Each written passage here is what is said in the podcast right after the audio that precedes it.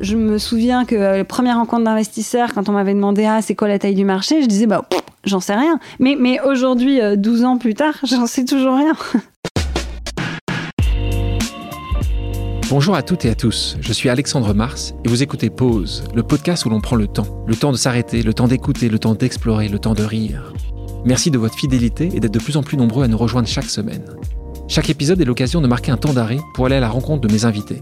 Ces femmes et ces hommes sont des artistes, des chefs d'entreprise, des écrivains, des entrepreneurs, des sportifs ou des activistes. Ils ont accepté le temps d'une pause de nous livrer les dessous et les secrets de leur parcours. Nous allons parler de réussite et d'échec, d'engagement et de mission, d'entrepreneuriat et de défis.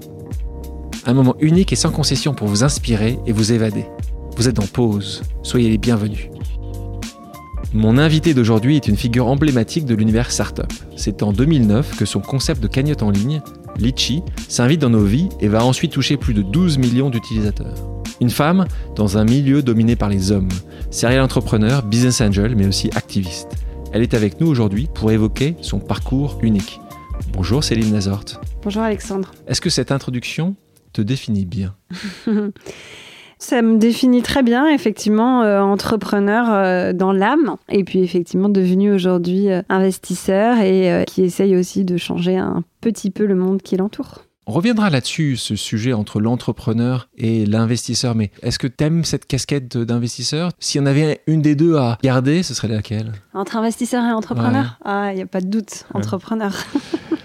Les entrepreneurs dont tu fais partie n'ont pas forcément l'idée du siècle tu le sais, c'est pas forcément quelque chose qui. Mm. Voilà, tu t'es pas foudroyé par, par l'idée le matin en te levant. Toi, c'est un cas assez intéressant parce que c'était de la cagnotte en ligne. Mm. Alors, à quel moment tu as eu cette idée-là? Qu'est-ce qui s'est passé? Est-ce que tu te souviens un jour précis euh, Tu t'es levé, tu regardé la télévision, tu étais avec un pote, ce jour-là? Oui, oui, je m'en souviens très bien. Il date un peu. Euh, c'est toujours plus facile de connect the dots euh, après. Euh, mais je pense qu'il y a d'abord il y a plusieurs choses qui ont mené à, cette euh, réflexion et à, la naissance de Litchi. La première, c'est que j'ai travaillé très jeune et notamment une de mes premières expériences professionnelles, c'était chez DDB, donc l'agence de communication. Mon premier client et principal client, c'était ING Direct, donc la banque en ligne. Donc j'avais 20 ans, donc ça date un peu. Il y avait beaucoup d'enjeux sur euh, comment euh, acquérir des clients en online euh, dans un, une époque où on n'imaginait pas pouvoir aller chercher un client pour ouvrir un compte en banque via du online. donc je crois que ça, ça a été la première chose qui a un peu dans mon esprit germé. La seconde, c'est que j'ai travaillé donc toujours pendant mes études pour Gilles Babinet chez Aika, donc une des startups qu'il avait créées. J'avais rejoint d'abord au marketing et puis j'ai fait plein de missions différentes, un peu comme le bras droit Gilles euh, pour l'accompagner et j'avais adoré cette expérience euh, entrepreneuriale. Et... Mais, là, c'était la première fois que tu touchais, que tu, tu commençais à, à comprendre le monde du digital mais on était bien loin de la cagnotte. Oui, oui, bien sûr. C'était des sortes de petits cailloux sur, mon, sur mon chemin. Euh, et puis, en fait, j'ai dit à Gilles, voilà, j'avais adoré bosser pour lui. J'ai bossé un an pour lui. Et je lui ai dit, mais je crois que j'ai envie de reprendre mes études parce que je sais pas très bien ce que je veux faire, etc. Il y a un master à HEC. Et il m'avait dit, bah écoute, vas-y, de toute façon, tu vas faire de grandes choses, tu ne sais seulement pas encore quoi. Et ça avait été une sorte de coup de baguette magique sur le au-dessus du berceau. Et je pense que ça m'a aussi beaucoup libérée de me dire, tiens, peut-être, en fait, je peux entreprendre. Et puis, euh, je suis rentrée à HEC. C'était donc euh, un master spécialisé, donc un an avec euh, des étudiants avec des parcours différents. Et je me suis dit, bah voilà, la dernière année d'études, c'est l'occasion de tous ensemble pour apprendre à se connaître, à faire un week-end entre étudiants. Et donc, je suis partie avec ma petite enveloppe papier pour collecter l'argent auprès des uns et des autres. Et bah, comme à chaque fois qu'on vit cette expérience-là, je me suis dit, oh Quelle galère. c'est compliqué. C'est, voilà. Entre ceux qui veulent pas, qui savent pas, qui n'ont pas d'argent sur eux, etc. Donc, je me suis retrouvée à avancer une partie de l'argent pour financer le, week-end. À l'époque, j'étais étudiante, donc euh, j'avais pas beaucoup d'argent. Euh, et donc, j'ai couru après tout le monde pour qu'il me rembourse. Et je me suis dit, mais c'est pas possible, il y a forcément un site qui permet de collecter et gérer de l'argent à plusieurs. Voilà, euh, bah, il n'y en avait pas. Et donc, je me suis dit, bah, aux innocents, les mains pleines. Et, et donc, tu n'en avais pas trouvé en France? Il y en avait aux États-Unis? Tu n'avais pas cherché jusqu'à là-bas? Tu t'es fait... J'ai cherché. En fait, ça n'existait pas. il faut dire qu'on on parle de autour de novembre 2007. Le crowdfunding n'existait pas. La fintech, évidemment pas. Facebook Connect n'existait pas. C'est la sortie de l'iPhone. Donc, il faut se remettre dans, une époque et dans un temps qui est quand même assez différent de, maintenant. Et donc, non, il commençait à y avoir des prémices de choses. Notamment, il y avait un service qui euh, commençait à démarrer aux US qui permettait de financer les, sororities et toutes les communautés d'étudiants, filles et garçons, donc il y avait des prémices, mais, mais le crowdfunding n'existait pas.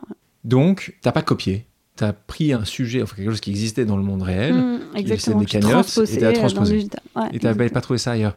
Justement, quand tu es en 2007-2008 et que tu dis, tiens, c'est intéressant, à quel moment tu te dis, parce que c'est quand même entre faire ça pour des, tes copains étudiants un week-end et te dire, je vais en faire un business, à quel moment tu vois qu'il y a un business à créer? Je me suis jamais vraiment posé cette question-là, pour être honnête. Euh, j'étais convaincue qu'il y avait une raison d'être à avoir euh, la cagnotte euh, en papier qu'on connaît, la transposer en ligne. Et ce qui renforçait mon idée, c'était qu'à chaque fois que je parlais du projet à quelqu'un de différent, que ce soit des proches, des étudiants, gens que je rencontrais, à chaque fois la personne me disait Ah, mais moi, mais pour tel truc, pour mon association de quartier, j'ai galéré pour collecter de l'argent. Ah, mais moi, pour l'enterrement le, de vie de jeune fille de ma copine. En fait, on m'apportait toujours des cas d'usage différents de litchi. Et, et le fait qu'il y ait cette si grande porosité, enfin en tout cas que, que ça puisse être autant d'illustrations différentes d'usage, m'avait fait dire, bah, il y a forcément un marché. Mais c'est vrai que je me souviens que euh, la première rencontre d'investisseurs, quand on m'avait demandé, ah, c'est quoi la taille du marché, je disais, bah, j'en sais rien. Mais, mais aujourd'hui, 12 euh, ans plus tard, j'en sais toujours rien. Donc tu avances, tu finis tes études, et à ce moment-là, c'est parce que tu fais un projet après études, tu te dis, bah, t'as pas trouvé euh, un poste qui t'intéressait dans la boîte que tu voulais. À, quel moment tu te dis, je vais en faire un business? Il y avait un moment où tu te dis, j'ai deux choix, je prends cette route-là. Bien sûr. Bah, en fait, il se trouve, et, c'est pour ça que finalement, parfois, les, contextes de crise sont les meilleurs, c'est que j'ai été diplômée en juin 2008. Donc, franchement, c'était vraiment le timing idéal pour euh, avoir euh, fait un master spécialisé à HEC, donc le, moins bien, donc, et puis la fac, et donc, du coup, être trop cher pour le marché de l'emploi en fait, il n'y avait pas de job. Et les seuls jobs qu'il y avait, c'était pour aller bosser en tant que consultant à la défense. Et alors ça, vraiment, pour moi, c'était l'illustration de tout ce que je voulais pas faire. Et donc, ça a beaucoup joué, en fait, dans ma réflexion. Et je me suis dit, bon, bah, puisqu'il n'y a pas de job tel que ceux que je l'attends pour moi euh, à la sortie de mes études, et ben, je peux peut-être essayer de monter ce projet-là.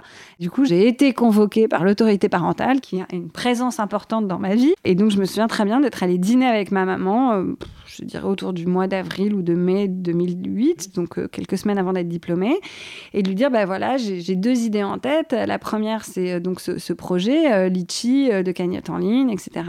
Et puis, la deuxième, c'est de partir faire un tour du monde et euh, aller ramasser des melons en Australie. Je sais pas pourquoi j'avais ça en tête. Et je me disais, parce que. Des melons en Australie Non, mais je m'étais dit, oui, il y a un truc de frais hein, dans ma vie, mais euh, je m'étais dit, euh, ouais, j'adore voyager. Donc, ah, tu vas loin là. et je m'étais dit, oh là là, je vais me faire engueuler parce que, tu vois, j'avais fait un prêt pour payer mes études, il fallait que je le rembourse. Enfin, mes parents très gentiment m'aidaient un peu, hein, mais bon, ils, sont médecins, donc ils ont bien gagné leur vie, mais sans non plus. je voulais pas être un poids pour eux, etc. Qu'est-ce que dit maman à ce moment-là? Eh ben, elle m'a dit, écoute, euh, tu vas te faire chier à bosser pendant 40 ans, alors que ce soit les melons ou les litchis, euh, fais comme tu veux, mais vas-y, quoi. Et donc, de fait, tu vois, elle m'aurait peut-être engueulé en me disant Oh, qu'est-ce que tu vas vouloir encore partir en voyage, etc. Parce que j'avais déjà beaucoup, beaucoup voyagé euh, étudiante, en backpack, etc. Et probablement que du coup, je me suis dit Bah, tiens, quand même, ce truc de cagnotte en ligne, ça me travaille un peu l'esprit, donc on va essayer. Après ce dîner avec ta maman, il faut se lancer. Et souvent, quand tu te lances, quand tu n'es pas vraiment toujours sûr de toi ou parce que tu penses que tu n'as pas forcément toutes les compétences, tu t'associes. Il y a un grand sujet pour tous les entrepreneurs qui est est-ce que je pars avec quelqu'un? Est-ce que je pars tout seul? Tu connais l'adage africain seul on va plus vite, ensemble on, va plus loin. potentiellement plus loin. Toi, tu n'as pas réussi à t'associer? Non. non, non, non, non. Bah ouais, j'avais déjà pendant euh, mon année étudiante essayé, puisque j'avais cette idée de projet, donc de, solliciter des camarades de promo, puis ça le faisait pas, ça marchait pas. Donc, euh, mais ça marchait pas, c'est-à-dire que tu étais allé les voir en disant Viens avec moi, c'est ta meilleure copine de l'époque. L'entrepreneuriat avait pas le, vent en poupe, hein, donc euh, donc c'est vrai que j'avais trouvé deux personnes super, et puis finalement qui à la fin de l'année d'HEC m'ont dit l'un il voulait partir bosser comme conseiller technique au numérique, l'autre est parti dans une start-up. Enfin c'était pas très sexy. Hein, est-ce que tu les as revus ces deux Bien sûr, bien sûr, bien sûr, bien sûr, bien sûr. C'est des amis ou ils sont venus te voir en disant j'aurais dû? Je, vous, avez, vous en avez plus jamais discuté? Non, si, on en a discuté, notamment avec Nicolas, à qui je dois le nom de Litchi, puisque c'était son idée. Et écoute, je crois que. Oui, Nicolas, maintenant? Nicolas, euh, il bosse, euh, il est CPO chez Bankin, donc il a, ah, il a un job qui est plutôt il est à la défense. Non. D'accord. Et donc. Mais, euh, mais non, mais voilà, c'est vrai que j'ai sur le chemin, j'ai pas trouvé quelqu'un qui avait envie de vivre cette aventure avec moi, donc je m'étais dit, bah on verra, peut-être ça, ça, viendra plus tard.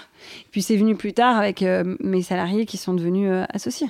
Et tu considères que cette malchance de départ fut une chance finalement. Tu penses que demain, si, tu devais recommencer, tu rechercherais un associé ou, maintenant tu fais les choses différemment? Euh, Non, je, pense que ça a été, je ne sais pas si c'est une chance ou malchance, ça, a été euh, une opportunité pour moi qui m'a permis notamment de recruter des personnalités que j'ai associées au capital de la boîte, la CTO, le CPO, Romain évidemment, euh, qui est aujourd'hui président du directoire de Litchi et Mangopé, qui m'a rejoint en mai 2010, donc tu vois, un an et demi après et qui euh, est actionnaire de la boîte et qui maintenant en est le CEO. Pour répondre à ta question, si je remonte une boîte, j'espère que je, je pourrais m'associer. Pour les entrepreneurs qui voudraient se lancer, tu conseilles plutôt une association que partir tout seul? Bah non, en fait c'est pas tant que ça. Je, conseille euh, de faire ce qui nous sur, sur quoi on est à l'aise. Et puis il y a des gens qui ont besoin d'être associés parce que ça les rassure. Il y a des gens qui ont besoin d'être seuls parce que ils ont un truc qui porte. Je pense que si tu as déjà, et moi c'était mon cas, j'avais déjà un projet dont j'étais fortement la créatrice, donc en fait, je cherchais à m'associer pour me rassurer, ce qui n'était pas une bonne chose. Or, il faut s'associer pour être euh, complémentaire, pour aller trouver d'autres types de compétences, etc. C'est plutôt euh, le, pourquoi que le comment. Tu parlais de ton nom associé, Nicolas, qui a trouvé le nom Litchi tellement important euh, parce qu'aujourd'hui, combien de fois tu as dû entendre le mot litchi, surtout quand tu es une marque visible, donc c'est très important. Tu nous racontes cette histoire de ce mot. Vous avez hésité avec quoi d'ailleurs? C'était quoi le deuxième choix? Initialement, j'avais le nom du projet, c'était Kling, comme le nom, le bruit des pièces euh, dans le porte-monnaie, et puis euh, personne n'arrivait à le prononcer. C'était voilà. Le point com existait ou pas? Je m'en souviens pas, je ne saurais pas dire de bêtises. Mais...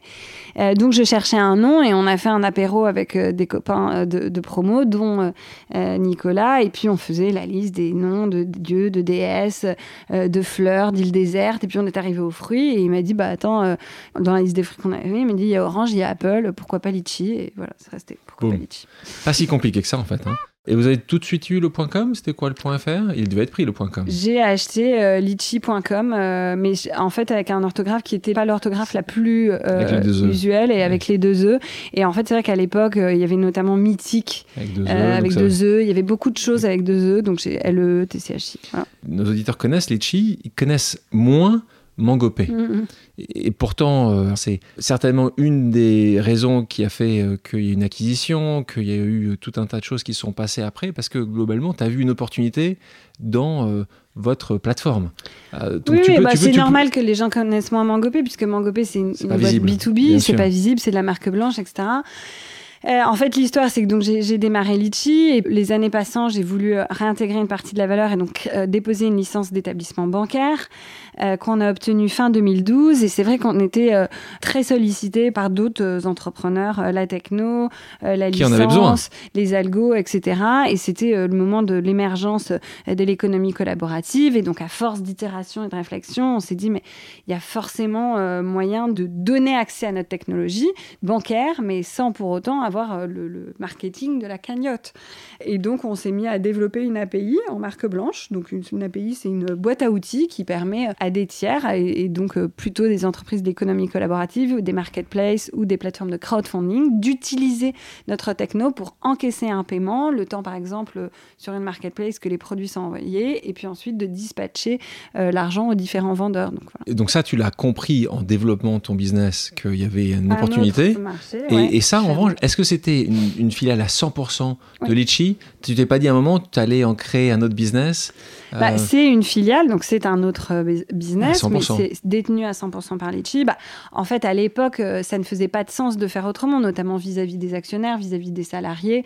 Euh, c'était le plus sain mais donc marque blanche qui est aujourd'hui euh, utilisée par combien de Je crois qu'il y a plus de 3000 euh, plateformes partenaires. Moi, je suis plus opérationnelle ni chez Litchi ni chez Mangopé depuis, euh, depuis un an. c'est pour ça que les chiffres ne sont pas forcément. non, non, mais je, quand même, je, connais un peu mon pitch puisque je suis présidente du conseil de surveillance. et notamment, ils viennent de fêter les 10 milliards de transactions. Voilà. Donc là, Litchi, Mango, bon, ça, euh, le nom, comment tu, cette fois-ci c'est toi qui t'es dit. Euh, euh, mais mais on voulait un, pareil, un nom qui soit facile à retenir, qui soit court, qui soit international, qui donne cette idée de évidemment de paiement, de, et puis voilà, bah, on a refait le, la liste des, des fruits. c'est les fruits. Et voilà, on est arrivé à Mango, Mangopé et Mangopé. Je trouve ça très très joli comme marque. Ah, moi je doute en permanence, donc c'est ce qui fait qu'on est meilleur, je crois. Parlant d'entrepreneuriat, on parle toujours de, succès, mais on, mm. oublie parfois les échecs. Mm. Toi, c'est pas mal parce que tu dis souvent que tu n'as pas vécu un échec, mais tu en as vécu des milliers. c'est une expression, ça sera peut-être des dizaines. Comment tu réagis aux échecs si tu en as connu ah bah moi je I, don't take no for an answer. c'est pas toujours. moi j'ai la tête dure. Euh, non mais euh, honnêtement je pense qu'il y a un paquet de trucs sur lesquels euh, je me suis cogné les dents et j'ai réessayé, réessayé, réessayé en essayant d'apprendre. Ça c'est un truc que mon père me disait toujours quand j'étais petite, c'est quand on fait une erreur c'est pas grave, l'essentiel c'est juste de pas la refaire d'apprendre de son, de son erreur. Alors c'est pour ça que les échecs, je considère pas que c'est des échecs, mais, mais c'est plutôt voilà un chemin d'apprentissage. Non, mais il y en a eu plein. La licence d'établissement bancaire est un exemple de, ce qui a été de l'acharnement de, ma part. Et parfois, je me demandais si c'était raisonné ou raisonnable. Mais euh, ça a été un, long chemin puisque je pense qu'on a commencé à réfléchir à avoir une licence à l'été 2010 et on l'a obtenue fin 2012, 31 décembre 2012. C'était long, mais c'était pas un échec. Non, mais il y a eu un échec puisque, par exemple, on l'a d'abord euh, déposé euh, en France, notre euh, établissement de monnaie électronique, en fait, en pensant que, puisque c'est une régulation européenne qui devait permettre d'ouvrir les marchés bancaires à la concurrence, et le décret, enfin, en tout cas, la loi devait être transposée avril 2011. Et donc, nous, très naïvement, on s'était dit, bah, on va déposer notre dossier en avril 2011 et on sera les premiers à avoir un établissement monnaie électronique. Et puis, en fait, bah, la loi, elle, a mis sept ans à être transposée. Et donc, bah, franchement, euh, je peux te dire qu'entre septembre 2010 et avril 2011, travailler sur un dossier pour créer une banque, c'est pas une mince affaire, surtout quand on a peu d'argent, puisque c'était notre cas. Donc on travaillait énormément, on avait une avocate extraordinaire et on passait nos nuits à, bosser. C'est un dossier de 200 pages. En plus, le canevas du dossier n'existait pas, puisque la loi n'avait pas encore été transposée. Donc on a dû nous-mêmes le créer en partant sur euh, les dossiers d'établissement de crédit. Donc franchement, c'était un truc, c'était des montagnes absolues. Et puis bah, voilà, on a déposé notre dossier. Puis finalement, on s'est rendu compte que euh, la loi mettrait du temps à être transposé. Donc ça, ça a été une sorte de d'échec en se disant, bah, ok, mais comment on va faire? Le jour où tu as su que tu allais la voir, tu as fêté ça, vous êtes parti voyager pendant deux semaines, ou tu as dit bravo, merci beaucoup, tu as applaudi, tu dis, bon, le combat de demain, c'est autre chose Non, on a fait deux choses. On a euh, commandé des plateaux repas chez Fauchon avec euh, un petit apéro et on a fait un, déjeuner avec toute l'équipe. Euh, j'avais l'impression qu'on était au max des dépenses qu'on pouvait faire. et je me souviens, je sais pas pourquoi ça m'a marqué, mais on avait des babas au rhum, donc on avait, voilà, bref. Euh, je sais pas pourquoi ça m'a marqué, mais c'était effectivement, c'était vraiment la fête. Donc on était euh, euh, tous ensemble à déjeuner pour fêter ça. Et puis on avait invité notre avocate, pour qui j'ai beaucoup d'affection, qui est malheureusement décédée depuis, mais on l'avait invitée à déjeuner et on voulait vraiment le meilleur restaurant pour elle. Et donc on était allé à Il Vino, tu sais, qui est le restaurant de Enrico Bernardo, qui est le meilleur sommelier au monde. Et donc voilà, on avait fêté ça autour d'un bon verre. Et, et quand on parlait de ce lancement de Litchi, euh, tu as confié d'ailleurs que tu avais pleuré deux fois. Ah J'aime bien pourquoi. La première, quand le site a été lancé, donc ça, c'est comme quand tu vois euh, une naissance. Mm. Et puis la deuxième, tu me le dis, quand tu t'es rendu compte que tu n'avais. Aucun client. Ah, et comment tu fais pour pas abandonner à ce moment-là? Toi, tu dis, bah, si tu posais la question, tu bah, dis, bon, s'ils arriveront demain. Ouais, non, mais on va, on va aller avec notre bâton de pèlerin. Et puis, c'est vrai que ce qui était difficile, c'est que je devais à la fois expliquer le principe de cagnotte en ligne et puis euh, expliquer euh, Litchi. Et puis, en fait, une cagnotte en ligne, t'en as pas besoin tout le temps. T'en as besoin à un certain moment de ta vie, donc, euh, de, ou de ta journée. Enfin, donc, ça, c'était vraiment pas évident. Bah, on s'est dit, ça va prendre du temps. Enfin, moi, je me suis dit, écoute, voilà, il faut faire son chemin. Et donc, renoncer jamais, tu t'es pas vraiment posé la question. À un moment, quand même, une fois. ah non, mais des moments de doute, j'en ai eu plein, Dieu merci. Tu doutes ah, moi, je doute en permanence, donc euh, c'est ce qui fait qu'on est meilleur, je crois. Alors, je faisais ce truc qui, qui, fait toujours marrer tout le monde quand je le raconte, c'est que quand vraiment j'avais des petits coups de mou, euh, je me mettais dans mon lit avec mon ordi, et en fait, euh, le, avec le back-office de Litchi, on a une option qui permet de, tu sais, de passer les, les, cagnottes les unes après les autres, d'être sur le front, mais de passer les unes après les autres. Et donc, je regardais, je me disais, ah, cool, là, il y a des gens, ça marche vraiment pour eux, ils sont contents. Ah, eux, ils ont collecté de l'argent pour leur mariage. Ah, là, on sauve un petit chat. De... Et donc, je me disais, bon, bah, franchement, voilà. Ça sert. Ça sert, quoi tu as parlé à une reprise des, investisseurs. Alors, euh, et on en parle parce qu'aujourd'hui, tu es toi-même mm. un investisseur. Donc, euh, euh, revenons quelques années en arrière. jeune femme, avec des diplômes, mm-hmm. bien sûr, mais jeune femme dans un monde très masculin, mm. jeune, 26 ans. Mm. Qu'est-ce qui se passe à ce moment-là? Donc, Et puis, citons les gens qui t'ont fait confiance, parce qu'ils existent, et les investisseurs, il y en a tout un tas qui font un travail assez remarquable pour les entrepreneurs c'est quoi le premier pitch que tu fais? Comment tu fais? Tu amènes ton business plan, tu contactes des potes, tu vas d'abord voir les, friends and family. Comment ça se passe? Raconte-nous le départ du départ. bah écoute, le départ du départ, c'est que je ne cherchais pas à lever des fonds, donc j'ai beaucoup de chance hein, dans ma vie, et tu vas voir, j'espère que ça continue, mais pendant l'été, suite à, mon diplôme, je m'étais dit, il faut que je fasse un POC, tu vois, une première version, donc ce qu'on appelle un MVP euh, du, produit, pour voir un peu à quoi ça ressemble. Et, et, euh, donc, j'avais, euh, mais sans créer de boîte ni rien, voilà, développé un, petit truc avec un, un, développeur. Donc, lui, avait fait le bac, moi, j'avais fait le front, le design, etc. Et je l'ai mis en ligne pour faire tester à tous mes amis et tous les gens qui m'entourent, et notamment mes copains de promo et que bah, je puisse me faire une conviction sur le besoin. Moi, ça me paraissait quand même un peu une montagne de créer une boîte. Et donc, euh, je m'étais dit, il faut que je me convainque qu'il y a un besoin, un marché. Et un de mes copains euh, de promo euh, avait déjà, lui, créé une boîte et levé des fonds. Et pour je ne sais pas quelle raison, avait parlé du projet de Litchi, mais qui était vraiment encore à l'époque même pas une alpha, et avait donné ses codes d'accès, puisque évidemment, c'était pas accessible en public. J'avais mis des codes d'accès pour pouvoir restreindre.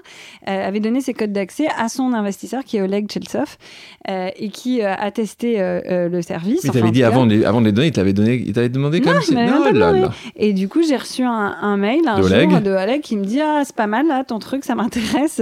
C'est quoi la valo Combien tu cherches? Et en fait, comme moi je cherchais pas d'argent, j'ai même pas répondu. On est en 2008, 2009. 2009. Quand il te pose ces questions-là, valo, tout ça, c'est des sujets que aujourd'hui tu les maîtrises parfaitement quand tu sors euh, d'école, tu les maîtrises, ah tu sais ce qui ne sait rien.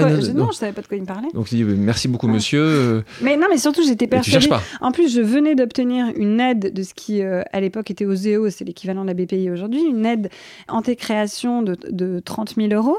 Donc moi j'avais l'impression que j'avais suffisamment d'argent pour tu vois, ad vitam. Donc non, j'ai appris en marchant. Et au début, effectivement, je lui ai pas répondu. Enfin si, j'ai dû répondre un truc poliment, genre non merci, ça m'intéresse pas. Et puis il avait insisté, il m'a envoyé un autre message, il m'a rappelé donc, euh, et puis au bout d'un moment, et en fait, du coup, il m'a dit Mais c'est ton pote Olivier qui m'a donné euh, tes coordonnées. Là, ça m'intéresse. Il n'arrête pas de dire ton truc, en plus, ça m'agaçait. Et du coup, euh, j'avais écrit un petit message à Olivier. Il m'avait dit Mais Céline, c'est le CEO de Fotolia. À l'époque, Fotolia était déjà une belle réussite, un beau succès. Et donc, je m'étais dit Ah, zut, peut-être ça peut être intéressant. Et voilà. Et voilà comment j'ai levé des fonds avec collègues. Et puis, voilà, ensuite, le projet. c'était combien au départ Tu te souviens Qu'est-ce qui avait été mis? Oui, bien sûr. en fait, on a fait ça en deux tranches. Il avait, fait, il avait mis une première tranche de 100 000 euros. Et puis euh, ensuite, euh, on a refait une levée de fonds de 350 000 euros et avec d'autres euh, actionnaires. Et donc, en fait, on a annoncé que le, le, le global, des deux tranches, les 450 000 euros. Mais ça s'était fait en deux fois. Et en fait, pour la deuxième tranche, il a du coup fait venir d'autres gens. Et donc, moi, j'avais dit, ah, mais je sais que tu connais Xavier Niel, ça m'intéresse, mets-moi en contact. Donc c'est comme ça que Kima eh ben, rejoint l'aventure. C'était pas. en fait, c'était. Jérémy à l'époque. C'était Jérémy à l'époque, mais c'était pas encore. C'était le démarrage de Kima et donc Litchi avait été annoncé comme étant le premier investissement de, Kima. C'est comme ça que ça avait été annoncé, mm. tout premier investissement. Depuis, je crois qu'il y en a plus de 800. Euh, donc, je suis vraiment une vieille dame. non, ça prouve que Xavier et son équipe aujourd'hui, c'est ces gens qui, qui, gèrent les investissements mm. sont des gens qui, qui poussent et qui font mm. beaucoup de choses pour l'écosystème des, des, entrepreneurs ah, en France. Donc, donc là, tu te retrouves avec des gens euh, qui font et qui ont créé déjà de la valeur et qui ont un bon réseau. Ça t'est utile à ce moment-là? Tu, tu crées toujours? Est-ce que tu te reposes pas mal sur, sur tes actionnaires? Ou toi, pour toi, les actionnaires investisseurs étaient des investisseurs, avaient amené de l'argent, ça suffisait? Ou est-ce que tu voulais qu'ils t'apportent plus? Tu, tu fonctionnais comment avec eux? Ah non, j'avais vraiment besoin euh, d'eux. Donc euh, du coup, j'avais mon, petit trio Oleg, Jérémy et Xavier. Et puis, il y a un fonds d'investissement aussi qui était rentré vraiment à early, 360. stage, exactement 360 Capital Partners. Donc, le, le partenaire, c'était Emmanuel et Lévy. Euh, et non, je m'appuie énormément sur eux, avec des relations très différentes euh, avec les uns et les autres, puisqu'ils sont tous, tous, euh, très, différents. très différents, mais des, des, relations très fortes. Et franchement, je les, je les, remercie tous les quatre parce que sans eux, je ne serais pas là en face de toi. Et voilà, Jérémy, c'est une sorte de coach slash oncle slash. Enfin, il avait un truc très affectif, très humain il habitait encore la France à l'époque. Eh, il, venait de partir. il venait de partir. Oleg, il m'engueulait en permanence. Il m'envoyait tout le temps des textos avec marqué combien cagnotte? Point d'interrogation tous les matins. J'avais droit au stress de Oleg de combien cagnotte?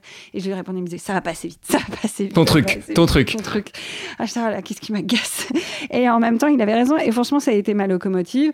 Xavier, super conseil aussi toujours. Et puis Emmanuel, bien sûr, euh, au quotidien. Et je crois qu'avec euh, Tatiana, on a cette euh, vision commune qui est que euh, l'entrepreneuriat n'est pas un truc de gène, enfin il n'y a pas d'ADN de l'entrepreneur, que c'est un formidable ascenseur social, que c'est la meilleure façon de briser le plafond de verre et qu'il faut que pour que la société elle soit plus juste, ce soit un écosystème de leaders diversifiés qui dirigent nos entreprises et notre monde. Ça va très vite après. Donc là, tu te retrouves avec la croissance, euh, tout de suite. Euh, ah, moi, j'ai trouvé que c'était très long. Mais... c'est ça qui est intéressant, c'est que c'était très long parce que c'était certainement très dur. Mm. On va avancer euh, un petit peu jusqu'à un moment où, ça se passe, où mm. globalement tu décides. Et c'est un moment très important aussi d'entrepreneur, quand tu décides que tu vas donner les rênes, donner mm. vraiment le accès à tout ce que tu as créé à un investisseur qui est là, un industriel. Raconte-nous donc, ça se passe à quel moment et pourquoi tu le fais? Et est-ce que tu as regretté une seule fois de l'avoir vendu aussitôt?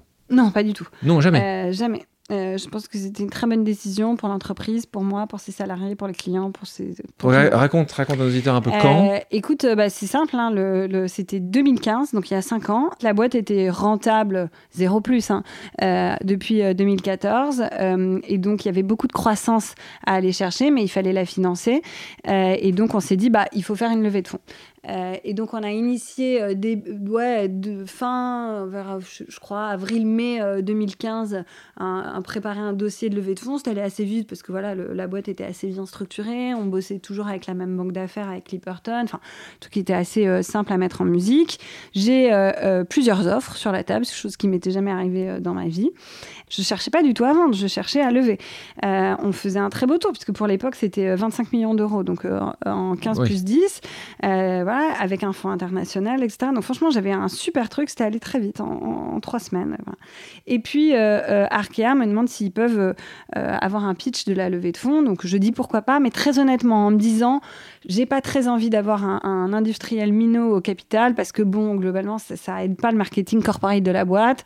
mais je m'étais dit, voilà, c'était notre premier partenaire bancaire depuis toujours, je les aimais beaucoup. Ronan Lemoyle était à l'époque le CEO de Crédit Mutuel Arkea, était administrateur indépendant de Litchi.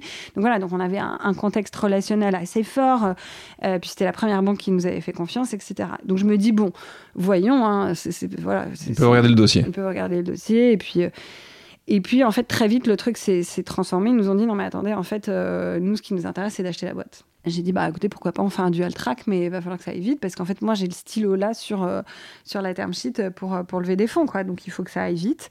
Euh, et en fait, ça allait super vite, puisqu'ils nous ont fait une, une LOI mi-juillet, et on avait closé la vente le 19 septembre. Donc, en 6-7 semaines, tout était fait. La raison de la vente, c'est le nombre de zéros, c'était l'idée industrielle qui allait faire, c'était persuadé à ce moment-là que c'était ceux qui avaient le mieux pour la globalité de Litchi Mangopay euh, bah, Globalement, mon objectif, c'était je voulais le meilleur partenaire euh, pour m'accompagner dans une vision stratégique très claire sur le développement de la boîte. Et donc, ça pouvait être effectivement un, actionnaire euh, type fonds d'investissement, mais ça pouvait aussi être un industriel. Et avec Arkea, on avait, euh, je trouvais, hein, et, je le trouve toujours cinq ans plus tard, un, un très bon partenaire pour nous permettre de euh, développer, de stabiliser nos métiers, parce qu'on est dans un contexte réglementaire très particulier. À force de bien réfléchir au sujet, je me suis dit, mais en fait, c'est le meilleur deal pour l'entreprise, pour mes salariés, pour mes clients. Tout le monde était très animé. Et tu me parles pas de toi. Il y a une vraie différence quand une grande partie de mm. ce montant-là va dans ton compte en banque une levée de fonds, c'est il y a, un peu plus de cash out maintenant, donc ça existe un peu plus pour certains entrepreneurs quand ils lèvent de prendre un petit peu. Mais là, pour le coup, c'était toi aussi qui devenais aisé, riche. Bien sûr. Euh, bah, moi, ça a changé ma vie. Hein. Et puis, ça n'a pas changé que la mienne. Ça a changé celle de tous ceux qui étaient euh, actionnaires de la boîte, et notamment euh, le management et, les salariés historiques. Donc, et je trouvais aussi que c'était une très belle histoire qu'une une grosse dizaine de personnes puissent voilà, être beaucoup plus confortables dans la vie et notamment s'acheter un appartement, enfin voilà, tout ce qu'on fait quand on gagne un peu d'argent, et que cette histoire-là puisse le leur permettre. Et moi, ça permettait aussi de me dérisquer un peu d'un point de vue patrimoine. J'avais passé, on était en 2015, donc euh, depuis 2008 euh, globalement, depuis que j'étais diplômée, donc ça faisait 7 ans que j'étais euh, la tête dans le seau, porter les risques. Moi, j'avais toujours été... Tu, tu, tu, te dérisquais Oui, et puis je suis une culture Xavier Niel, donc très frugale, tu vois, donc j'étais le sixième salaire de la boîte, et je voulais pas utiliser l'argent de la boîte pour m'enrichir personnellement. Je considérais que c'était plutôt une sorte de défraiement pour juste pouvoir continuer à piloter. Les chiffres ont été publiés, c'est 50 millions d'euros la vente, c'est ça? L'acquisition, alors moi j'ai jamais confirmé les prix, ah, mais ce qui a été publié, c'est effectivement 50 millions d'euros pour 86% euh, du capital. Et ce qui était intéressant, c'est que tu n'avais pas levé énormément d'argent. C'est ça aussi. Ouais, j'avais levé 7 millions d'euros. Que 7 millions. Alors, c'est vrai que dans les années actuelles, ça paraît pas grand-chose. C'était plus il y a 10 ans, mais ça reste pas grand-chose, surtout sur des métiers, surtout sur des métiers de B2C comme le tien où il fallait quand même pas mal investir. On peut imaginer que c'était aussi bien pour les salariés. Tu me disais quelque chose d'intéressant dans les 10 qui ont donc bien gagné ou mm. très bien gagné leur vie, euh, euh, suite à cette acquisition.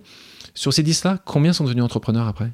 Zéro? Et la plupart sont toujours salariés. Euh, ce, qui, ce qui prouve euh, certainement, euh, et c'est une grande difficulté quand tu, et moi je l'ai vécu plusieurs fois quand j'ai vendu mes entreprises, les postes-acquisitions sont pas toujours des grandes réussites. et des entreprises savent très bien intégrer, et puis d'autres savent pas du tout intégrer. Ce qu'on voit ici, c'est que l'intégration a été parfaite.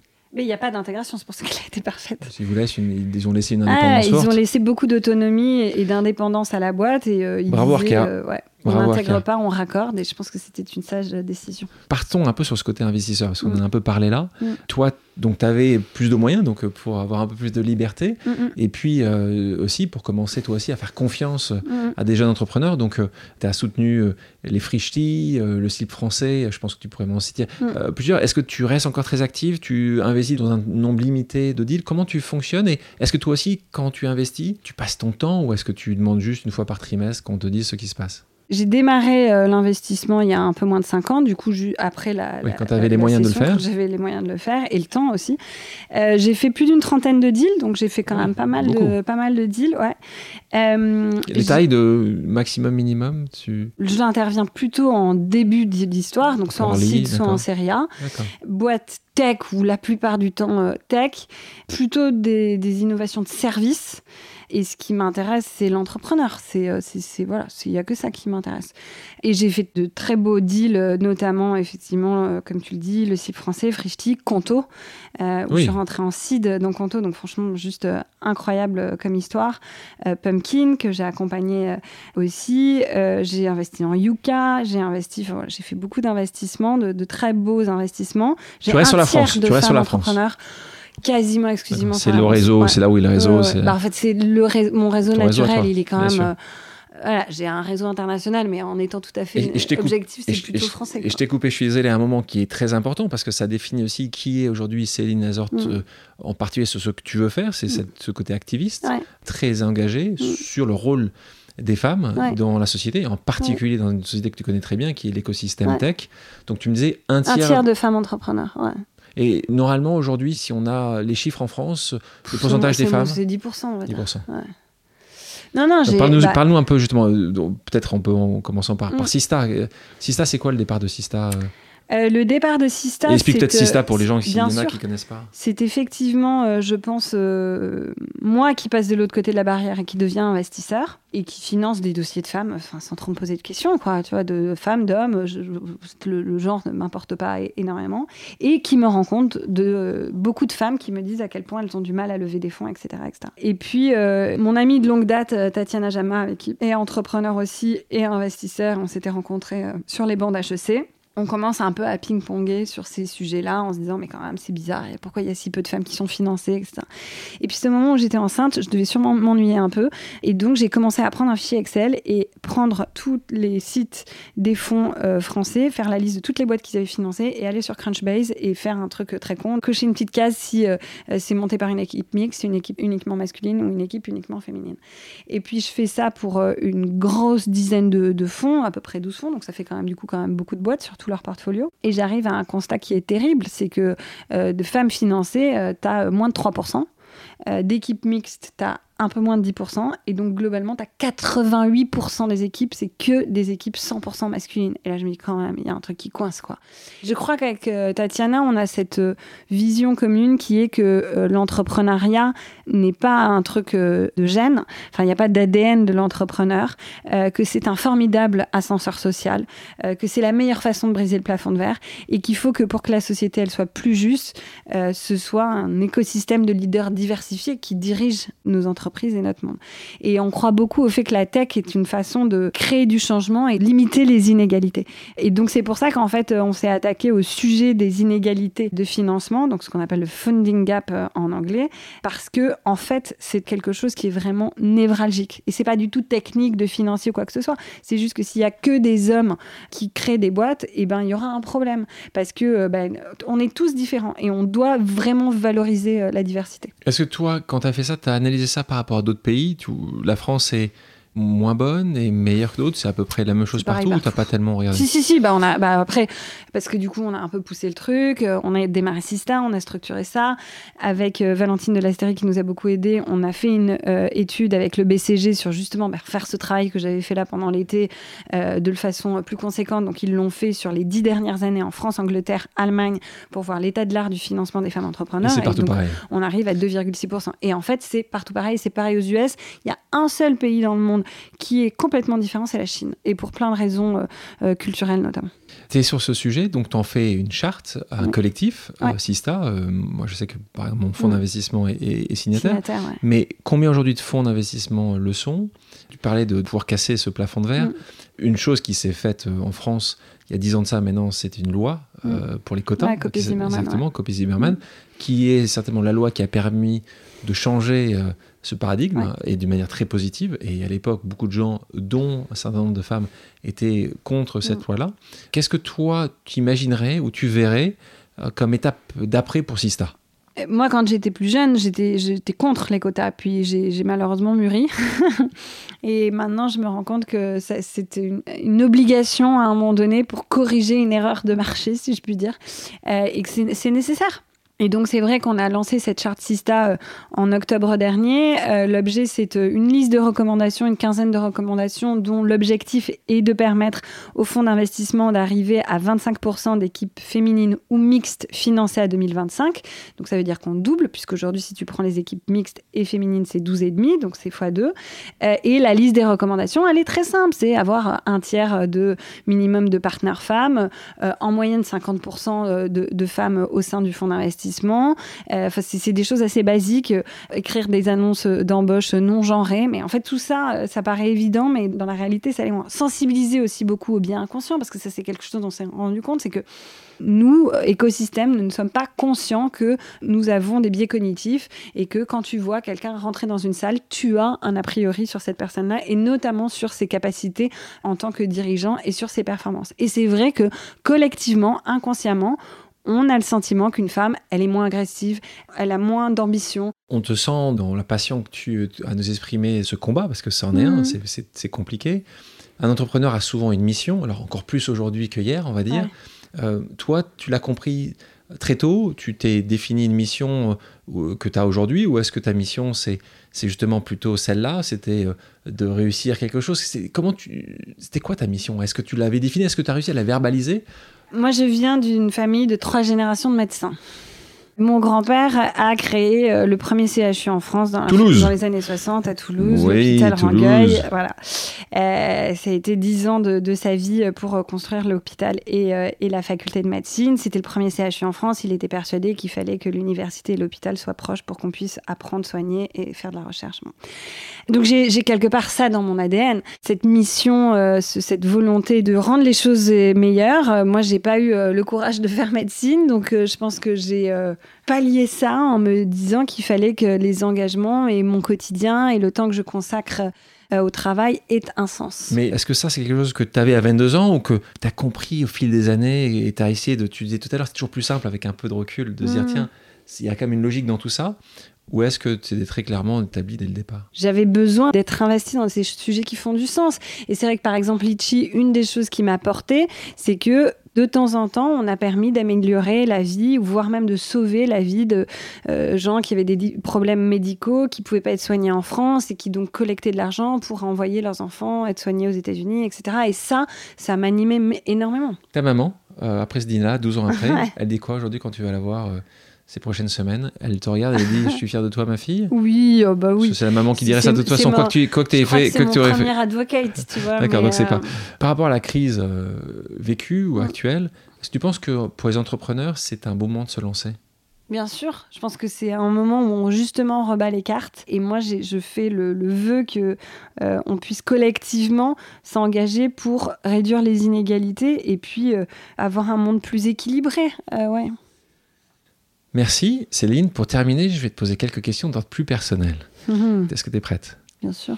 Parlons des parents justement. Quelle est la bêtise d'enfance que tu n'as jamais osé avouer à tes parents? Hmm. Ou tu étais une jeune fille parfaite? Non, j'ai jamais dû leur dire que je fumais des pétards, mais. bon, maman, si tu écoutes. Comme fumé beaucoup, ça va. qui est la personne qui t'a donné envie d'oser? Gilles Babinet, et franchement, a été très important dans, mon histoire. C'est beau, hein euh, Félicitations, Gilles, hein, Gilles Babinet, d'avoir euh, dit vas-y, Gilles, il a toujours envie de me donner de claques quand il entend ça parce qu'il dit mais n'importe quoi, c'est pas moi, t'avais déjà envie. Et, et non, mais je pense qu'il se rend pas compte qu'il a vraiment beaucoup joué. Puis d'ailleurs, il y a un truc que je vais dire qui m'a beaucoup touché, c'est que quand euh, j'ai démarré Sista, il a été extrêmement présent. Il nous a énormément aidés. Il a poussé les sujets avec nous comme un dingue. Et j'ai eu beaucoup de plaisir à la fois à travailler avec lui à retravailler, et, avec, à retravailler avec lui et à ce qu'il soit un soutien dans, dans cette aventure. Donc euh, je le remercie euh, de nouveau. Quelle chose tu n'oserais jamais faire pour réussir? Me trahir. Quelle est la chose la plus folle que tu aies osé faire? Je crois que j'ai pas mal d'audace. J'ai pas autant de culot que ma mère, mais j'en ai pas mal. Donc, euh, non, bah, par exemple, tu vois, là, si je peux te parler d'un projet qui est tout à fait différent, mais pendant la crise sanitaire, j'ai cofondé un collectif qui s'appelle Protège ton soignant, où on a collecté de l'argent pour acheter du matériel médical. Euh, donc, on a collecté 7,5 millions d'euros, ce qui nous a permis d'acheter du matériel pour plus de 400 établissements hospitaliers en France. J'ai évidemment pas fait ça toute seule, puisqu'on était une dizaine au démarrage. À l'arrivée, nous étions 130. Euh, donc, on a monté. Que, tous tes co-associés étaient que des gens venant de la tech? C'était au démarrage, c'était beaucoup de gens. Ce qui est moins le cas à la fin euh, oui, bah parce qu'au début, c'est vrai qu'on a démarré ça, en fait, la réflexion avec des gens de la tech, notamment évidemment Tatiana Jama. Euh, c'était autour de Thomas Clausel, qui est ancien euh, interne de médecine et qui est aujourd'hui entrepreneur dans la tech. Il y avait Daniel Marelli, Alexis Bonillo, Simon Istolanen, Sacha Loiseau. Enfin, voilà, on, va faire la liste des 100. Et non, mais là, je te donne les entrepreneurs. Et après, on a plutôt des créatifs, des gens de la com, des sourceurs, enfin voilà, des gens de métier qui, dont on avait besoin pour nous aider à réaliser cette mission un peu dingue. Et il y avait un truc qui me tenait très à cœur, c'était pouvoir célébrer nos soignants, parce que notre mission euh, avec Protège ton soignant, c'est clôturé, mais on voulait célébrer les soignants. Et bon, quand tu, vous comprenez mon histoire familiale, vous comprenez à quel point ça me tient à cœur. Et donc. Pas pris un euh, CHU, vous avez pris l'Opéra Bastille? Exactement. On avec, avec, l'exceptionnel JR. Avec JR, et on a affiché 500 portraits de soignants euh, de 12 hôpitaux et établissements différents qu'on est parti prendre en, photo euh, avec deux photographes talentueux, Adrien Lachapelle et David Hugonot, et donc euh, qui ont fait cette mission un peu dingue. C'était compliqué d'avoir l'Opéra Bastille? Il a fallu convaincre, mais je crois qu'ils sont très heureux de ce projet-là. Mais ça, ça a été une vraie mission où il a fallu avoir du culot. Quel est le film ou la chanson que tu n'as jamais osé avouer aimer? Tu peux tout nous dire, nous. ah bah je suis une grande fan de Céline Dion, mais je crois que je l'assume quand même. Ouh, ça c'est pas mal, Céline. Quelle est la chose que tu as osé faire et qui t'a rendu le plus heureux hmm. oh bah avoir un petit garçon globalement, c'est quand même ça. Ah. Qui est la personne à qui tu n'as jamais osé dire je t'aime mhm. Peut-être que tu es très expressive et tu dis. Euh, eh ben, je crois que je crois que j'essaye de dire aux gens que j'aime que je les aime ou je leur fais comprendre en tout cas. Qu'est-ce que tu n'as jamais osé avouer à tes investisseurs que parfois je ne savais pas où j'allais. non, mais que parfois, franchement, je me disais putain, c'est chaud quand Qu'est-ce que tu as envie d'oser demain? Euh, D'avoir le courage de réaliser mes rêves. Céline, merci d'avoir accepté mon invitation. Merci Alexandre.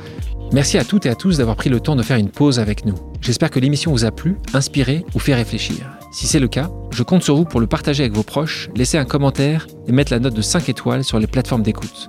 Si vous voulez me suggérer des invités ou simplement me faire part de retour, vous pouvez me contacter via LinkedIn en tapant Alexandre Mars ou bien m'écrire à l'adresse suivante, le podcast pause at gmail.com.